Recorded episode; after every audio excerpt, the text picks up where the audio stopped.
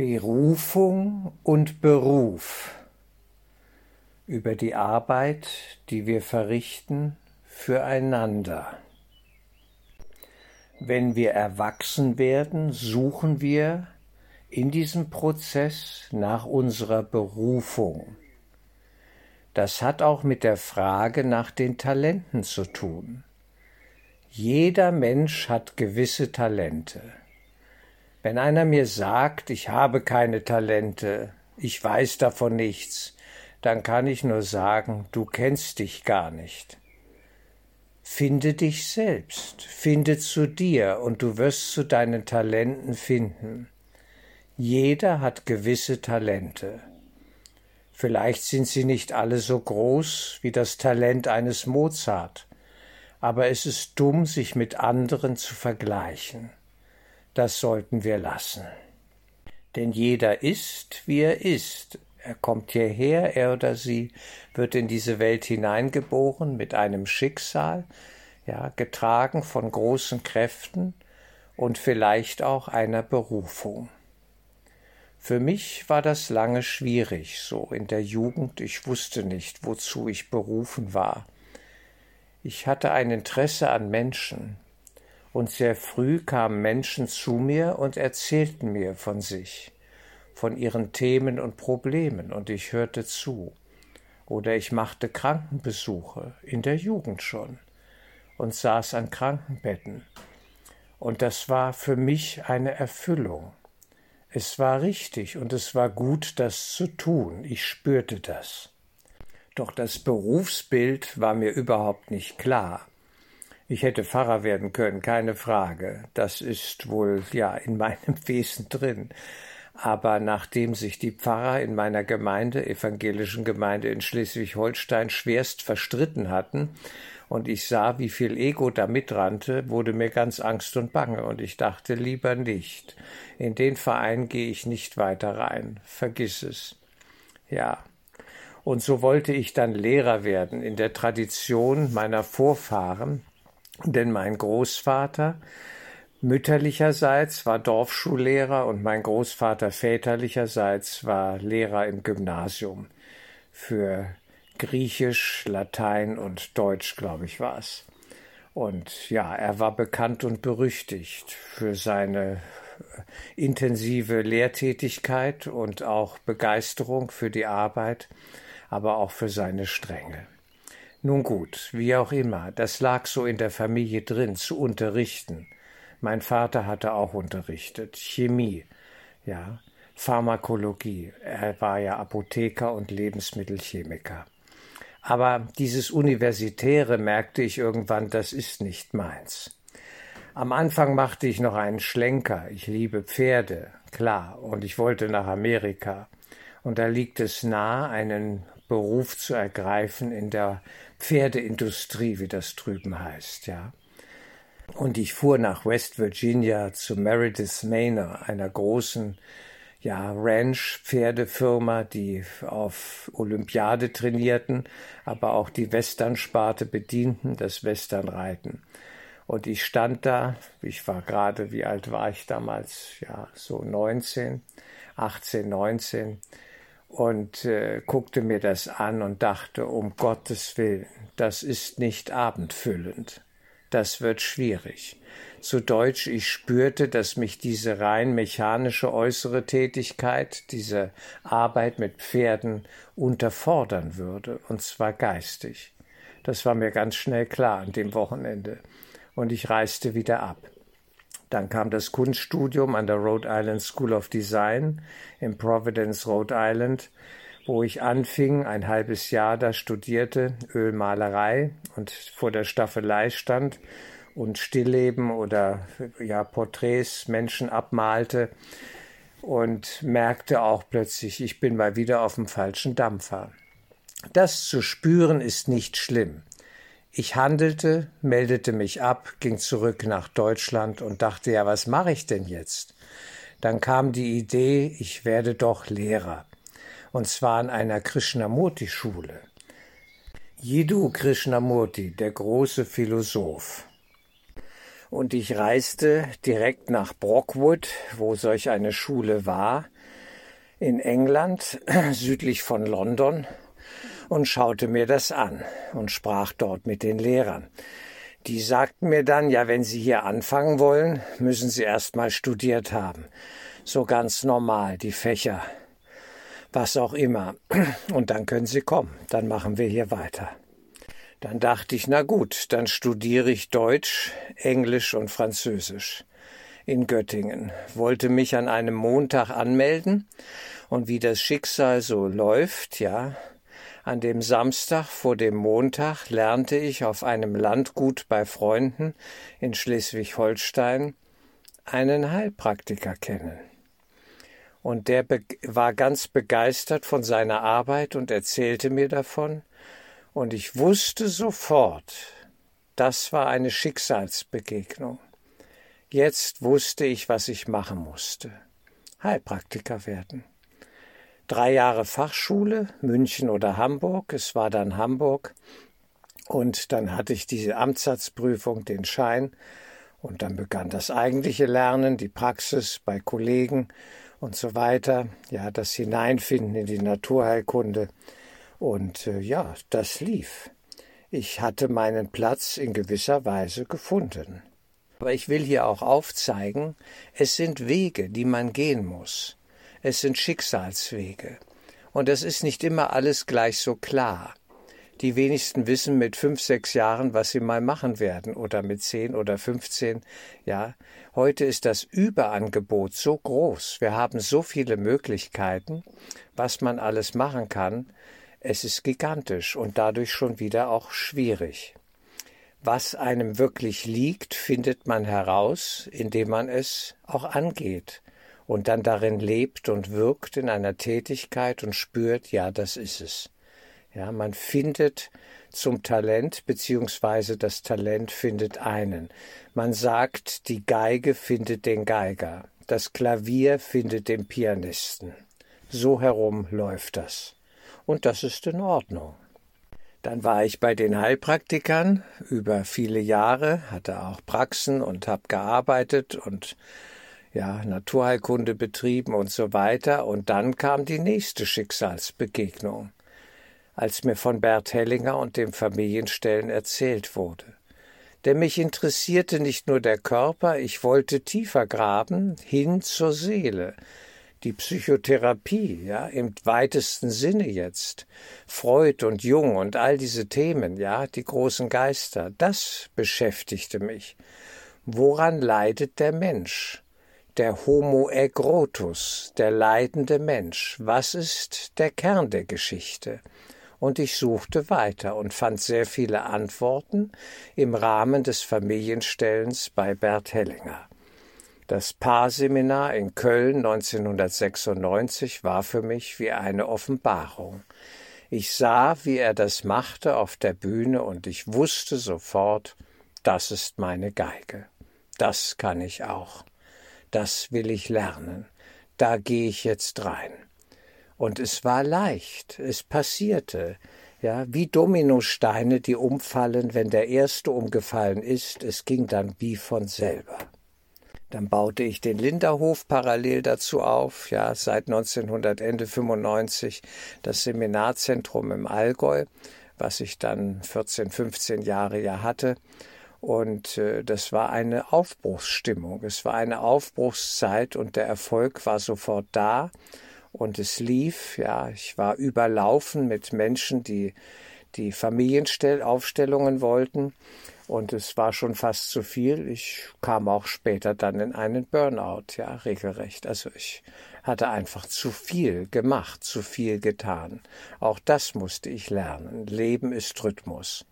Und wenn man lange eine Tätigkeit gesund ausführen will, braucht man den Rhythmus von Aktivität und Passivität. Auch einen Ausgleich, einen anderen Bereich, den Garten, die Pferde, was auch immer. All das, was ich da verwirklichen konnte im Allgäu. Ja, man muss auf sich Acht geben und nicht nur losdüsen wie eine Rakete, wie ein Komet, der dann verglüht nicht? Und, und sich selber zerstört. Das kann es nicht gewesen sein. Ja, es waren wichtige Erfahrungen, aber klar war das am Anfang überhaupt nicht. Die Hellsichtigen mögen es gesehen haben, ja. Es gibt Menschen, die können das sehen, was in einem Menschen drin liegt. Und schon sehr früh, als ich noch 17 war, ja, sagte mal eine Frau zu mir, du wirst mal Bücher schreiben. Und du wirst mal auch schriftstellerisch tätig sein und Vorträge halten. Das wird alles kommen. Und so wurde dann 1999 mir auch ein Kurs in Wundern angekündigt. Nicht im Wortlaut direkt, aber es wird ein geistiges System auf dich zukommen, mit dem wirst du dich beschäftigen. Und das wirst du anderen in einer Sprache vermitteln, die hilfreich ist, die sie verstehen können. Ich dachte ja, was denn, was denn? Und sieben Jahre später war der Kurs da. Und ich war beim Kurs und es ging los. Für mich ist es manchmal wie ein Wunder. Ich bin in der glücklichen Lage, sagen zu können, ja, ich mache das, was ich liebe. Ich fühle mich berufen, das zu tun. Das sage ich mit aller Bescheidenheit und Demut. Es ist eine Gabe, eine Aufgabe, auch damit verbunden, das Talent, was man hat, in den Dienst zu stellen am anderen. Ich habe einen Bezug zum Menschen, zur Seele, zum Geist, wie auch immer wir das nennen. Und die Verstrickungsebenen sind mir sehr bewusst. Meine eigenen Themen konnte ich so Schritt für Schritt durcharbeiten über die Jahrzehnte. Und ich war multiple verstrickt, mehrfach verstrickt. Die Verstrickung mit meinem Großvater, der erschossen wurde, ermordet wurde im Dritten Reich, ja, und ich hatte immer Angst, ich werde erschossen. Ich überlebe das alles nicht. Ich kann das gar nicht. Ich schaffe es nicht. Was ich an Selbstzweifeln hatte, wenn die Menschen das wüssten, die würden nur noch seltsam gucken, nicht? Weil ich so, sel so selbstsicher wirke auf der Bühne oder in meinen Seminaren. Es war ein harter, langer Weg, den ich gegangen bin. Den ersten Vortrag hielt ich mit 18 Jahren in Hannover vor der Theosophischen Gesellschaft, weiß ich noch. Irgendein Thema, ich glaube die Verstorbenen, die Seelenwelt, was mich interessierte und wo ich schon ein paar Erfahrungen gesammelt hatte, darüber sprach ich. Ja, aber es war ein langer Weg, der sich aufbaute.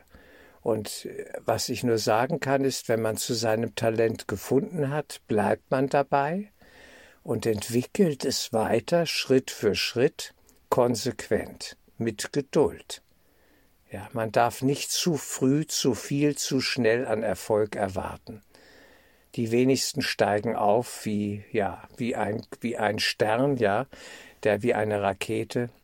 Selbst ein Udo Jürgens hatte nach seinem Erfolg, ja, beim Grand Prix Eurovision, hatte er noch eine Durststrecke von zehn Jahren zu bewältigen. Und dann ging es erst los. Er tingelte umher auf Schützenfesten und Partys und machte Musik. Nix mit großem Erfolg weltweit. Das kam erst später. Er war ja noch jung. Und dann ging es erst los, zehn Jahre später ungefähr. Und dann fünfzig Jahre voller Erfolg. Mein Erfolg stellte sich erst ein mit an die 40, so 36, 40 war ich eben das Familienstellen. Das lag mir. Die Geige kannte ich irgendwie, die war mir vertraut, auf der konnte ich spielen. Vor allem die Arbeit mit Gruppen, mit kleinen, mittleren Gruppen so, ja, mit den Menschen in diesen Gruppen, das war mein Ding und ist mein Ding bis heute. Ich mache das sehr gern. Wozu erzähle ich das alles? Die Menschen suchen hier in dieser Welt auch nach Sinn und nach Glück. Das ist ganz menschlich, das tun wir alle. Und das darf man und das soll man auch und das ist wichtig. Wir suchen nach uns selbst. Und wenn ich ein Talent in mir entdecke und das zur Entfaltung bringe, komme ich mir selbst näher meinem Wesenskern, dem Geistigen, und stelle es zur Verfügung, dieses Talent und in den Dienst, ja, der Gemeinschaft, des Gemeinwohls. So sollte es sein. Der Bäcker backt das Brot für die Menschen, ja, und vielleicht macht er schönen Kuchen und was auch immer da alles entsteht, der Konditormeister. Und das Handwerk, ja, egal was es ist, der Lehrer, der den Stoff gut rüberbringen kann in der Schule und sich den Kindern zuwendet, die Lehrerin, wie auch immer das ist, ja. Der Straßenbauingenieur, die Arbeiter auf der Straße, die diese Straße bauen. Wir alle stellen unsere Fähigkeiten in den Dienst des Ganzen. Und das Ganze profitiert davon. Ja, man sät eine Saat durch die eigene Tätigkeit die dann vergütet wird. Das ist wichtig. Wir alle müssen leben können, unsere Rechnung bezahlen. Wir leben alle auch ganz normal in dieser Welt.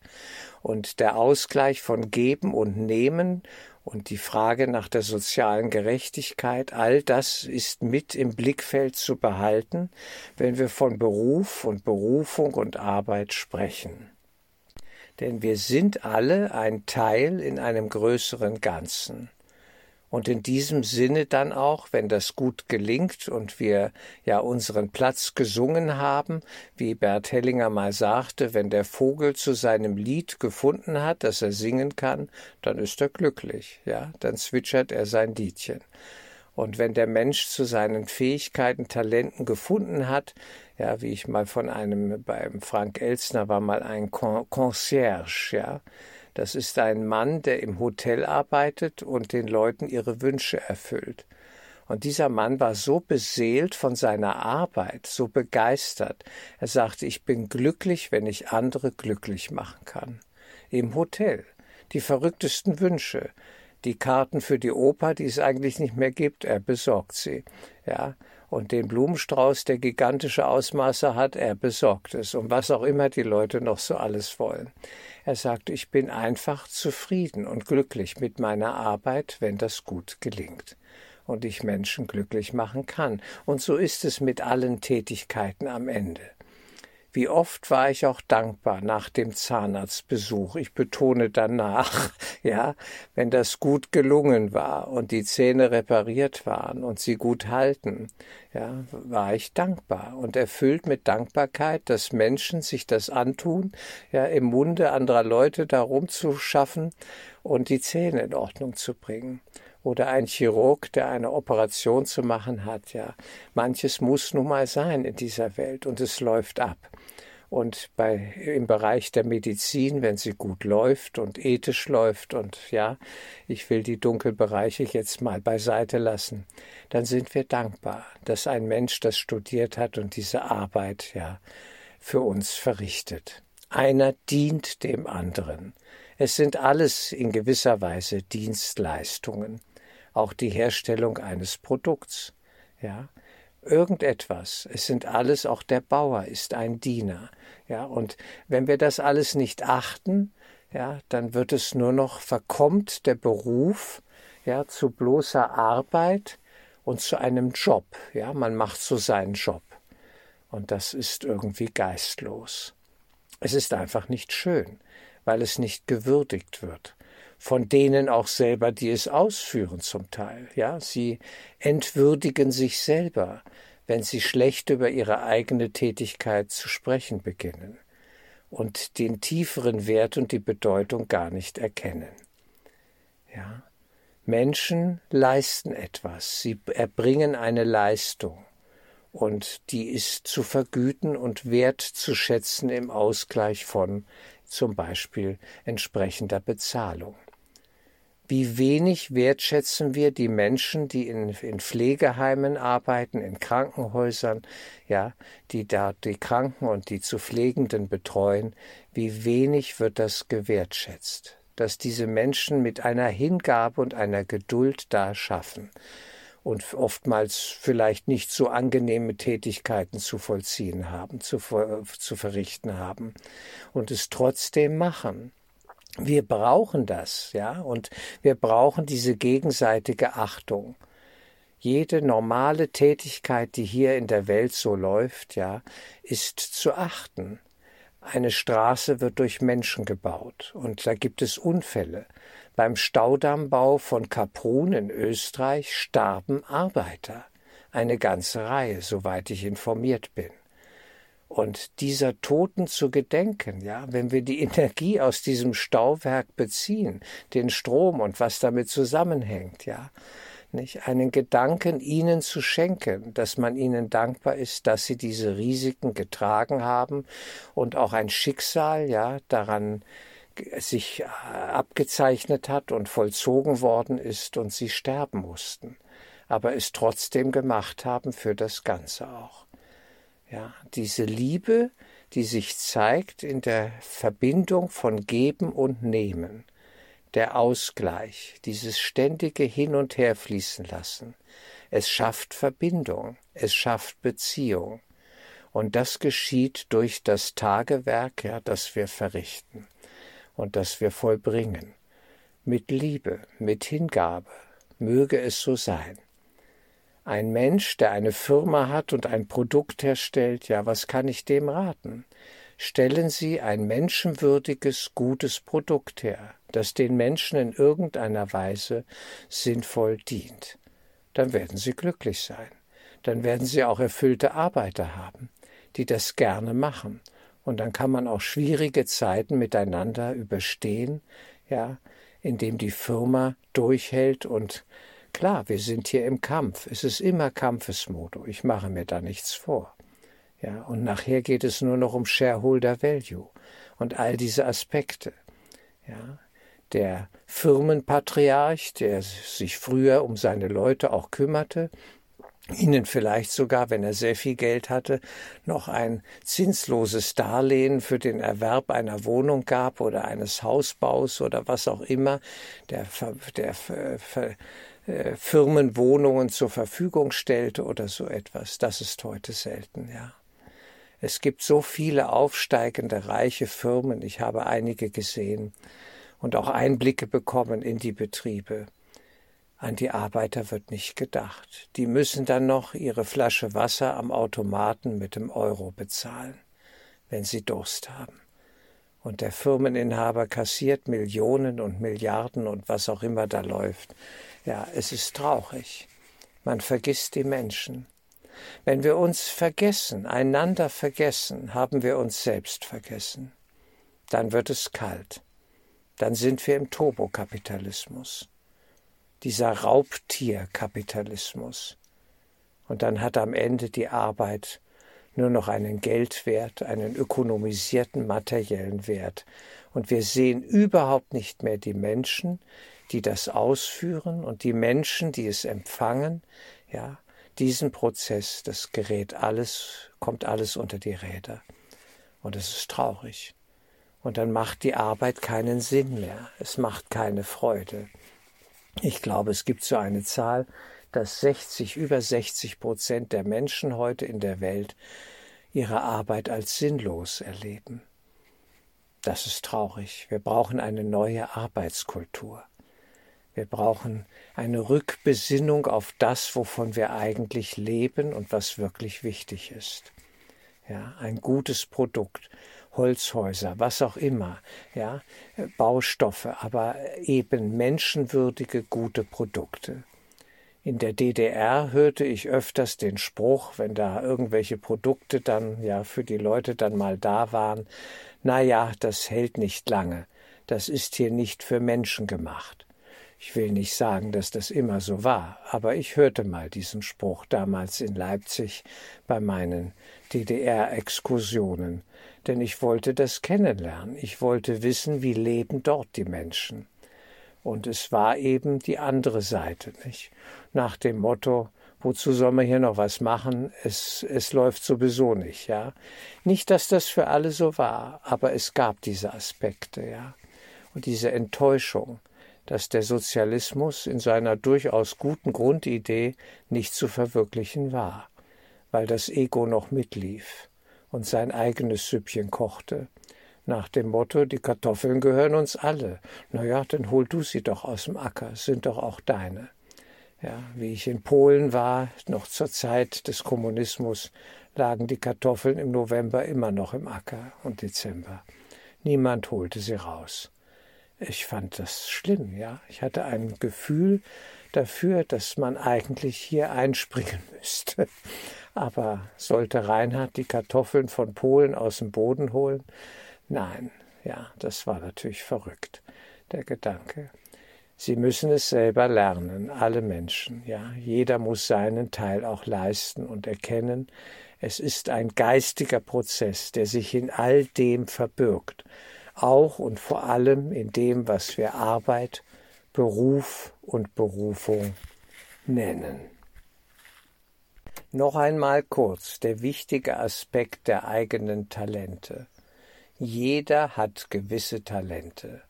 Sie mögen noch so klein und unscheinbar sein, man sollte das nicht unterschätzen. Aus dem Kleinsten kann etwas Großes werden.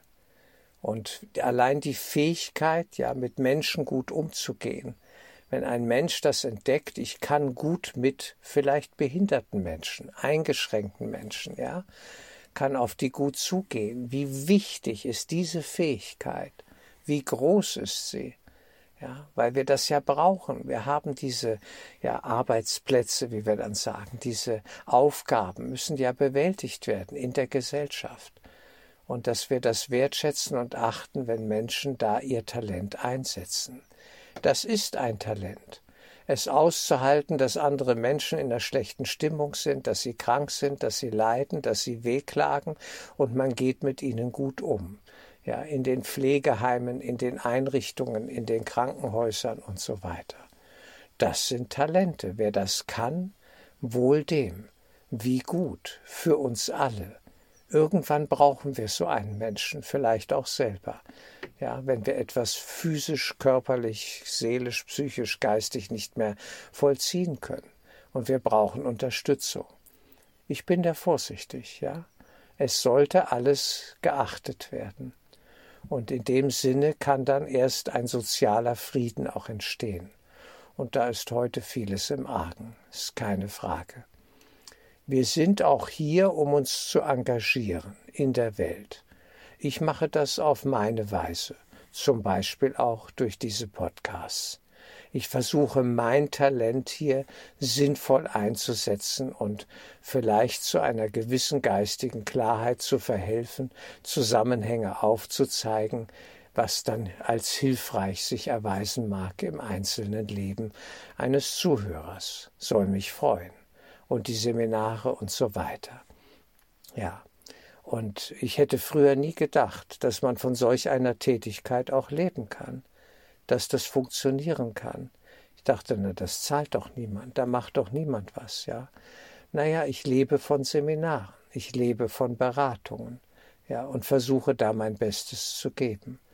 Und hin und wieder gelingt etwas, und ich freue mich, ja, mehr oder weniger, wie auch immer das ist. Und äh, das ist für mich auch ein kleines Wunder, eigentlich ein großes, dass ich etwas tun darf, was ich liebe ja, was mich erfüllt und glücklich macht und dann vielleicht auch natürlich anderen dienlich ist und sie glücklich macht. Das ist ein großes Geschenk, das muss ich sagen, und mit über 60 Jahren ist mir das umso bewusster. Nicht?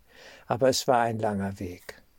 Es war auch ein langer Weg über ja, steinige Straßen sozusagen, ja, ein, ein karger Aufstieg weil ich sehr lange auch sehr geduldig immer wieder dranbleiben musste.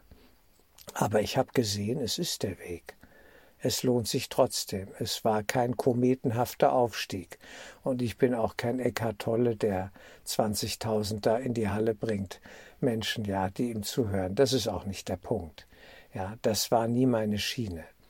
Ja, ich arbeite in einer Mini-Nische. Großen Wundern.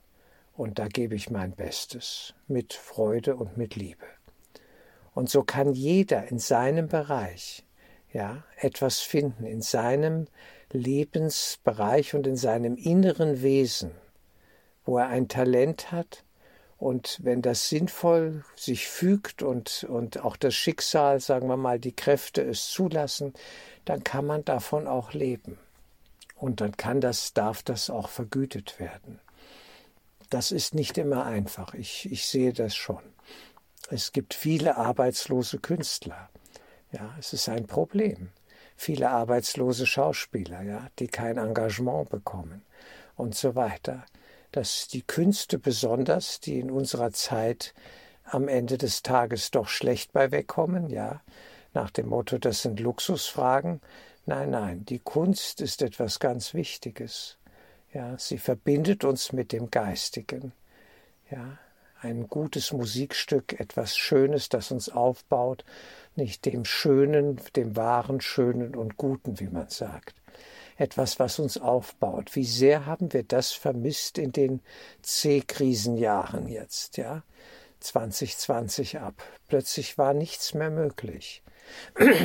Und äh, die Künstler waren zum Teil kreativ und haben versucht, andere Wege zu gehen. Auch für mich war es nicht einfach. Ich musste Seminare absagen. Ich liebe die Präsenzseminare. Ich werde dabei bleiben. Ich will das Internet, die Technik, die digitale Welt so ja, niedrig wie möglich halten. Nur das Minimum, was Sinn macht und, und, und notwendig ist. Aber die Präsenzseminare sind für mich das Schönste. Zehn Tage lang in der Toskana mit einer Gruppe verbunden zu sein, mit den Menschen, die da motiviert sind und suchen und, ja, und wirklich innerlich, ja, hochmotiviert sind, das ist etwas ganz Schönes. Und dabei bleibe ich. Das ist ein Aufwand, so ein Seminar zu organisieren, bis das alles steht, aber ich mache das gerne. Ja, und dann in einer schönen Umgebung, menschenwürdig. Ja, die Verbindung mit Urlaub, etwas Schönes zu erleben. Das hat sich alles so ergeben. Ein völlig neues, wenn man so will, auch Berufs- und Geschäftsmodell. Natürlich ist es das, klar. Ja, ich muss von irgendetwas leben. Aber ich möchte etwas geben, was mir entspricht und worin ich mich finden kann und zu dem ich stehen kann. Ja, dass ich, wo ich wirklich dahinter stehe und sage, hier kommt Qualität. Ich gebe mein Bestes, so wie ich das von jedem Geiger oder Pianisten auf der Bühne auch erwarte. Erwarten darf, dass er sein Bestes gibt. Und dann ist Freude da und Verbindung und Wachstum und ein gemeinsamer Weg, den wir ja eh alle miteinander in dieser Welt, durch die Welt hindurch, zurück in den Geist gehen. Noch zum Schluss vielleicht ein Wort an die jungen Menschen, ja, die aufbrechen in die Welt, ins freie Feld und nach ihrer Berufung suchen und studieren und lernen und was auch immer sie tun, es ist gewiss nicht einfach in dieser schwierigen Krisenzeit. Ja, wir sind in einer Megakrise. Alles wird hinterfragt, alles muss hinterfragt werden und auf den Prüfstand kommen inwieweit ist es für uns Menschen würdig, dieses oder jenes zu tun, zu produzieren, zu fabrizieren. Und da muss jeder zu seinen eigenen Antworten auch finden. Es geht ja nicht anders. Das kann man nicht von oben herunter ja direktiv verordnen. Man kann nicht sagen, es müssen jetzt alle Leute in Deutschland eine Familienaufstellung machen. Völliger Quatsch, ja, das geht ja nicht. Das kann man nicht verordnen. Da findet einer hin oder nicht und es fügt sich was oder nicht. Ja, das muss von innen her kommen.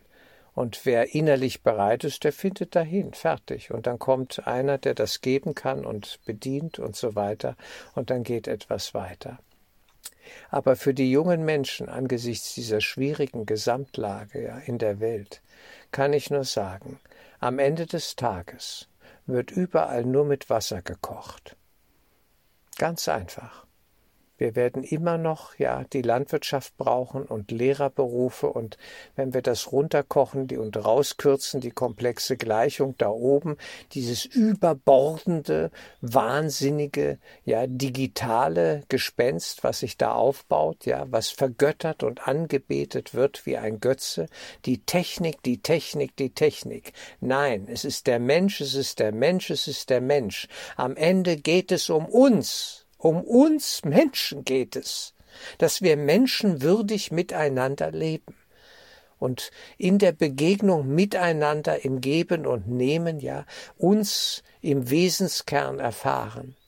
Und wenn das alles von der Digitalisierung erstickt wird und kalt wird, dann muss man das irgendwann doch spüren und merken, hier stimmt doch was nicht.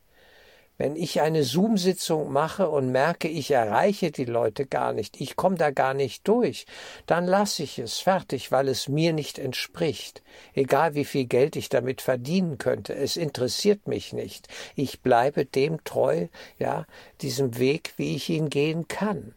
Und das ist in der persönlichen Begegnung der Fall ja, dass ich, dass ich im Austausch miteinander das dann erleben kann.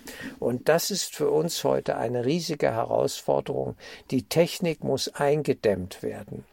Sie ist eine entfesselte Technik. Der Glaube, die, die meisten glauben ja nur noch an Technik, dass das alles machbar ist, dass wir alle Probleme technisch lösen können. Ich halte das für einen ganz großen Fehlschluss. Wir müssen weiterhin nachdenken über die Gesamtzusammenhänge.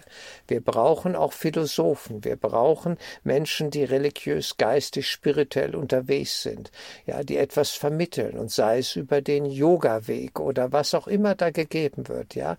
Viele Möglichkeiten, Verfahren, ja, therapeutische Verfahren und so weiter, über die etwas Wunderbares geschehen kann von der Fußreflexzonentherapie-Geschichte ja bis sonst wohin. Es ist völlig egal.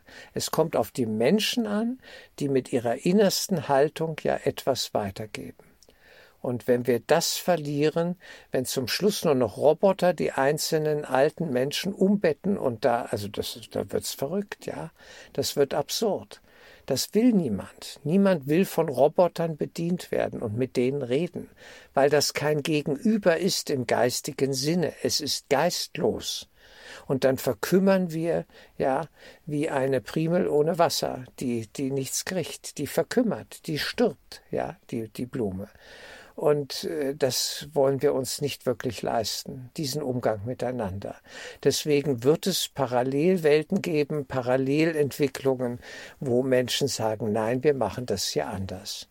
Eine große Parallelentwicklung, die wir schon lange erleben und beobachten können, ist zum Beispiel die Anthroposophie von Rudolf Steiner, ja.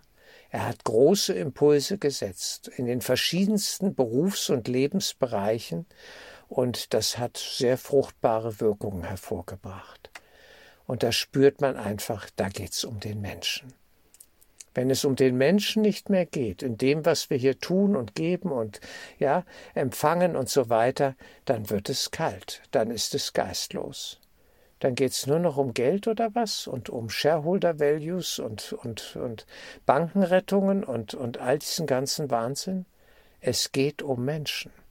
Deswegen kann ich nur sagen, für die jungen Menschen sich da durchzukämpfen und zu ihrem eigenen zu finden, ist eine große Herausforderung. Und wir brauchen die Unterstützung der geistigen Welt, um zum eigenen zu finden, finden zu können. Das ist überhaupt keine Frage. Deswegen, viele junge Menschen sind geistig durchaus heute offen für diesen inneren Weg. Und da zeigt es sich dann ja, wie wir unterwegs sind und dass auch dort sich völlig neue Räume öffnen, eröffnen, wo neue Tätigkeiten, neue Bereiche sich entwickeln, die, die, die absolut wichtig und dienlich sind. Und wir werden immer Menschen brauchen, weil wir einander brauchen, weil Leben Austausch und Begegnung ist. Das Geistige, das ist der Mensch. Wenn eine Welt voller Maschinen dasteht, das ist völlig sinnlos, das ist völlig verrückt. Was für eine Vorstellung. Nein, es geht um Menschen für Menschen, ja, dass, dass wir miteinander diesen Weg gehen und uns ineinander erblicken und miteinander Heilung erfahren, eben aneinander, miteinander. Und da wird es immer Bedarf geben und auch die Möglichkeit, sein täglich Brot zu verdienen. Absolut. Ich sehe das positiv, ja. Aber es, es beginnt eine neue Zeit und eine neue Ebene. Und dann werden wir Gärtner sein, ja, aber vielleicht völlig anders. Ich erinnere an den damaligen Aufbruch von Findhorn, der Findhorn-Garten da oben, ich glaube in Schottland, ja wo die geistige Dimension in das Gärtnern kam. Bei den Anthroposophen war es ja schon lange da und ist es da. Und viele brechen jetzt auf, mit Naturwesenheiten zusammenzuarbeiten. Ja, wir brauchen geistige Tiefe in dem, was wir bisher so getan haben. Es muss neu verhandelt, durchdrungen werden. Und dann öffnen sich neue Türen, die uns begeistert weiterführen, ja, begeisternd, dass wir, dass wir Sinn und, und, und Erfüllung erleben in diesen geistigen Räumen, die wir uns dann erarbeiten. Das sehe ich positiv. Und dafür braucht es auch junge, frische Menschen, die hier inkarnieren und etwas mitbringen, was sie zu geben haben. Und das wird eine Form finden, in der es weitergegeben werden kann. Und da wird ein Bedarf sein. Und das ist das Schöne. So dient einer dem anderen. Denn wir alle wollen auch etwas Schönes empfangen. Und wir alle haben etwas Schönes zu geben. In diesem Sinne zum Schluss. Die Berufung ist auch ein Ruf, der Ruf der geistigen Welt an uns, unser wahres Wesen und Sein, welches ein geistiges ist, auszudrücken bis hinein in die Formenwelt hier auf Erden. Das mag man Illusionswelt nennen aber auch die Illusion dient in diesem Sinne dem Geistigen. Wir müssen dort abgeholt werden, wo wir zu sein glauben. Hier auf dieser scheinbaren illusionären Erde. Das ist in Ordnung. Ich sehe da überhaupt kein Problem. Wir nutzen hier bitte alles für den geistigen Weg. Und das schenkt Erfüllung und Sinn und Freude. Ja, da sehe ich die Möglichkeit. Die Berufung ist der Ruf der geistigen Welt an uns. Sei, was du bist, sei das, was du in dir trägst, bring es nach außen, drücke es aus, stelle es in den Dienst des größeren Ganzen.